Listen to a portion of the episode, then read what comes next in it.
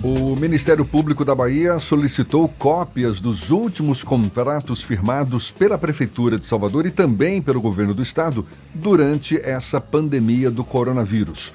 Por conta da situação de calamidade pública em Salvador e em praticamente 80% dos municípios do interior do estado, esses procedimentos foram firmados sem licitação o Ministério Público considera importante examinar os referidos contratos realizados em todo o estado da Bahia. É sobre isso que a gente conversa agora com a promotora de justiça e coordenadora do Grupo de Atuação Especial de Defesa do Patrimônio Público e da Moralidade Administrativa do Ministério Público da Bahia, Rita Tourinho. Muito obrigado por aceitar nosso convite. Seja bem-vinda ao Isso é Bahia, promotora de justiça Rita Tourinho.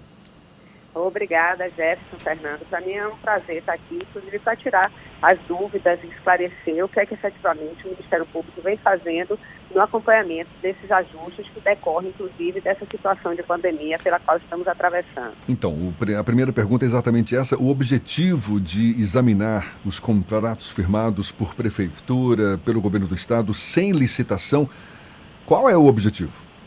Olha, veja só, é, existe uma lei federal que foi editada após essa pandemia que permite que contratos que sejam ligados direto ou indiretamente ao enfrentamento do coronavírus sejam realizados por dispensa de licitação. Só que essa dispensa de licitação não significa que pode é, ser contratado de qualquer jeito. Não. Existem requisitos que persistem mesmo com essa lei que flexibiliza essa contratação sem licitação. Ou seja, tem que existir uma cotação de preço, tem que ter um, um, um termo de referência, que é, é, uma identificação do objeto, saber quais são os quantitativos, é, o, que efet, o que, é que efetivamente vai ser prestado. É, eu tenho que ter uma pesquisa de mercado, eu vou ter que pedir propostas às, às, às empresas ou, ou às instituições eventualmente interessadas. Então, assim, existem requisitos que os gestores públicos têm que seguir. Um deles, inclusive, é buscar a economicidade dos contratos, ou seja, é, não é, firmar contratos superfaturados. É bom até dizer que a lei diz que se porventura não é o sobrepreço, quer dizer, se, se tiver uma proposta que seja acima do mercado para uma situação excepcionalíssima e que esse contrato pode ser realizado. Mas assim, isso seria situações excepcionais. Então é importante que os gestores públicos tenham muito cuidado na formalização desses contratos, certo? Porque a flexibilização não significa que eles podem contratar de qualquer jeito, de qualquer forma. A população também tem que estar atenta a esses contratos e nós temos que ter consciência que não, não estamos diante de um poço sem fundo. O que é que eu quero dizer? Os recursos é, é, dos municípios eles têm uma limitação, o do Estado também, o da União também. Temos que lembrar que normalmente os recursos municipais eles decorrem de tributações, tributos, que muitos deles não vão ser pagos em razão até dessa própria crise que está ocorrendo, né, a questão do ISS nos municípios, o próprio IPTU que a população muitas vezes não terá condições de pagar da forma que vem pagando. Então, tudo isso tem que ser levado em consideração no que diz respeito da otimização dessas despesas. Sabemos que é um momento que atravessamos único no nosso país, ou no mundo todo, mas tudo tem que ser feito com cautela, com prudência. Claro que nós sabemos dessa, é, como eu disse, dessa necessidade de flexibilização, mas estamos atentos exatamente para não deixar que excessos aconteçam, porque os prejuízos de excessos com certeza recairão sobre a população. Promotora Rita Tourinho, eu vi aqui já uma série de, de contratos foi requisitado pra, pela, pelo Ministério Público, por exemplo, a da empresa, o contrato da empresa que vai gerir o Hospital Espanhol, o da Lemos Passos para fornecimento de alimentação do complexo hospitalar em Vitória da Conquista, também eh, o do laboratório Linus Pauling para a realização de testes rápidos, processos com organizações sociais para a gestão do Memorial Itaigara, Wet n Wild, aqui em Salvador, consultórios de rua, os prontos atendimentos das ilhas, enfim, é uma relação de, de vários contratos. Já foi identificado algum tipo de irregularidade? Olha, é, nós estamos já recebendo é, material, nós, por exemplo, já detectamos que alguns desses contratos é, não estão realizando, não estão seguindo efetivamente o que está dizendo a lei.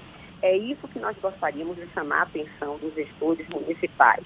A questão da possibilidade de formalizar o contrato sem a licitação não significa que não existem requisitos para tais contratações.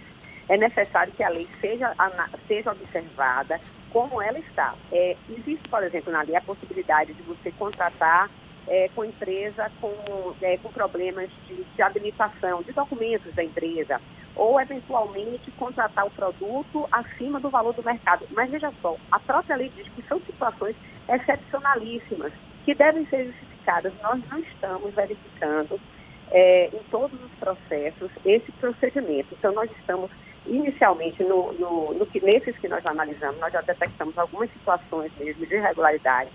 Já, inclusive, é, é, é, oficiamos ao gestor para que ele realmente verificasse e analisasse como é que estão sendo feitos esses contratos e dizer também que a própria população é importante que esteja atenta.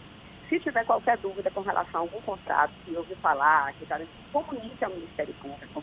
É, nós temos aqui, no caso, se for um contrato, inclusive realizado a todo, com relação a todos os casos, se tiver dificuldade, essa denúncia pode ser feita, inclusive, através de e-mail, que eu até gostaria de disponibilizar aqui para vocês. Fique à vontade. Certo? é Calpan, C-A-O-P-A-N, M de Maria, K-O-P-A-N, arroba mpba.mp.br. Isso pode ser com relação a qualquer município do estado da Bahia que, recebendo, será direcionado. E o promotor responsável, aqui se for o estado da Bahia, município Salvador, Madre de Deus, é, é a equipe do GEPAN. Se ocorrer em outros municípios, cada promotor vai também poder realizar esse acompanhamento, certo?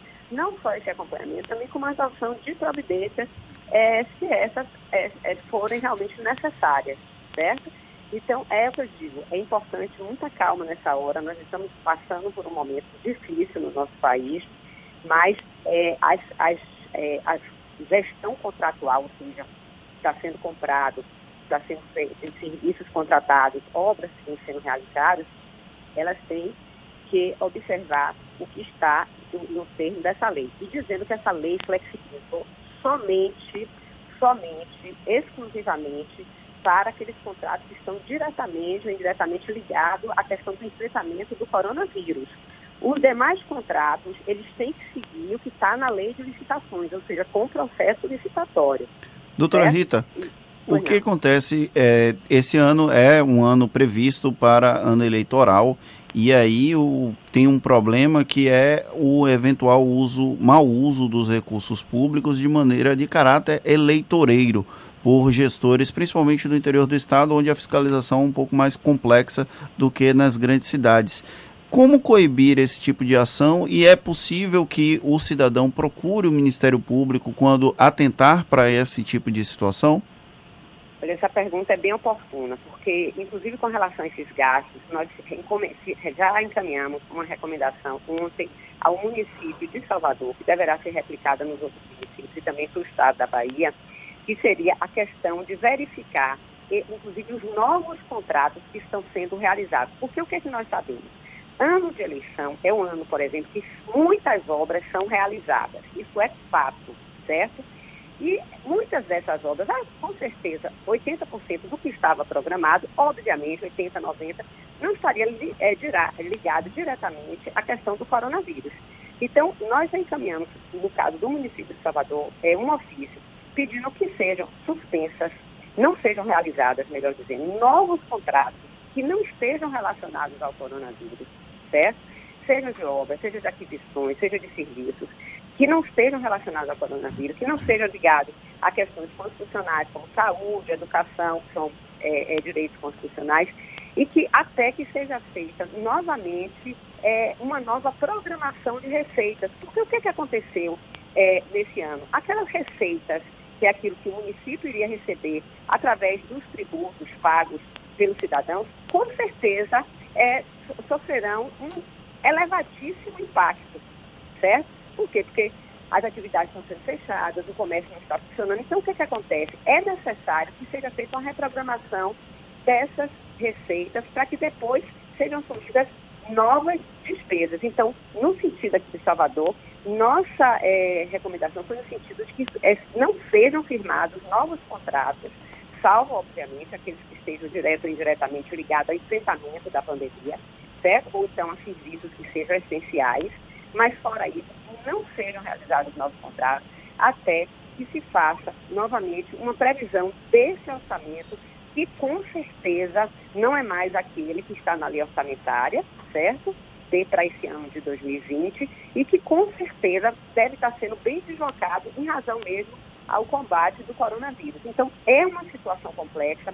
Esse ano é um ano complexo, porque é um ano de eleição. Infelizmente, nem todos os gestores públicos têm a consciência que deveriam ter, certo?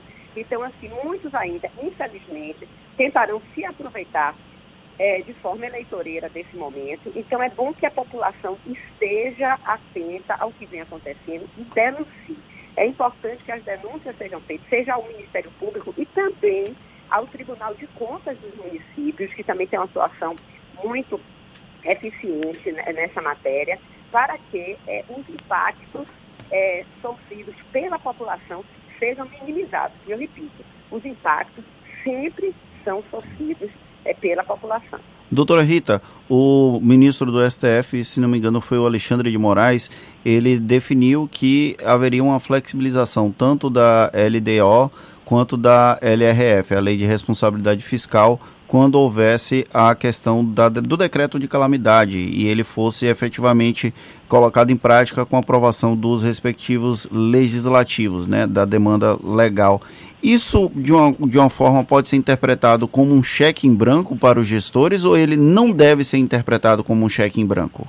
Não deve ser interpretado como cheque em branco, porque se você fizer a leitura da decisão que foi dada numa medida cautelar dele no ADI, fica bem claro que essa flexibilização está relacionada, certo, ao enfrentamento do coronavírus.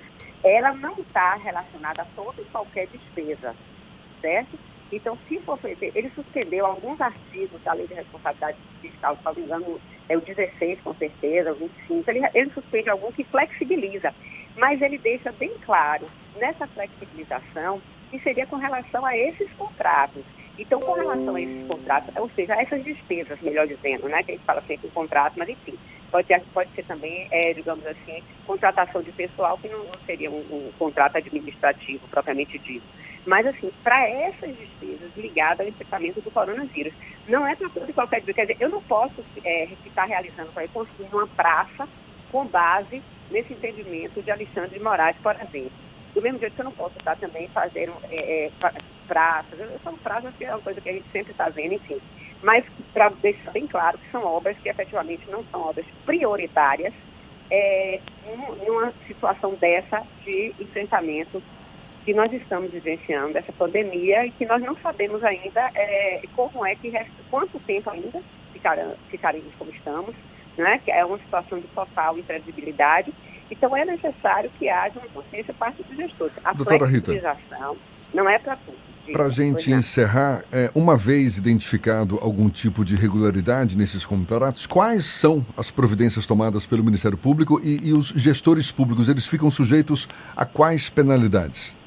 Olha, veja só, é, quando é, adotada, verificada algumas irregularidades, nós estamos aqui adotando um funcionamento de imediatamente é, é, comunicar o gestor, certo? Se for um contrato que possa ser suspenso, porque é, muitas vezes é, você pode estar diante de um contrato que efetivamente seja é, de natureza imprescindível para a população, é, por exemplo, uma aquisição de respiradores, por exemplo. É, nesse caso aí, é, a, a, é, o que a gente tem feito é, já fizemos uma recomendação, certo? É até bom falar isso. É, o Ministério Público já saiu com a nota técnica do grupo de, de trabalho do, do, coronavírus, que eu faço parte. Nós já fizemos uma, uma recomendação para todos os promotores. Os promotores já replicaram prefeitos, os prefeitos têm consciência das normas que têm que seguir. E se porventura é, ficar comprovado que efetivamente há uma, uma, desobediência à lei e que essa desobediência ela não se justifica, não se justifica, é, ele pode ser inclusive acionado até por improbidade administrativa e ser responsabilizado, certo? É, e na seara criminal vai depender, obviamente, do, do que ficar é, apurado se houver uma fraude maior, enfim. Mas o que eu quero dizer é que não existe, nesse período, se os investidores têm paciência, a população, não há um cheque em branco. Há sim flexibilização de normas que são importantes, a flexibilização é muito importante, porque nós estamos vivendo uma situação de emergência e a saúde é, no caso, o direito prioritário que deve ser é, destacado nesse momento. Nós temos consciência disso. Tá. O que nós queremos é que haja uma, um mínimo de responsabilidade na função desses novos, dessas novas despesas. Tá certo. A gente quer agradecer à promotora de justiça Rita Tourinho pela sua disponibilidade, também coordenadora do Grupo de Atuação Especial de Defesa do Patrimônio Público e da Moralidade Administrativa do Ministério Público da Bahia. Mais uma vez, muito obrigado, doutora Rita, e um até uma próxima. Oh, muito obrigada, eu que agradeço essa oportunidade de trazer esse esclarecimento. Um bom dia para vocês.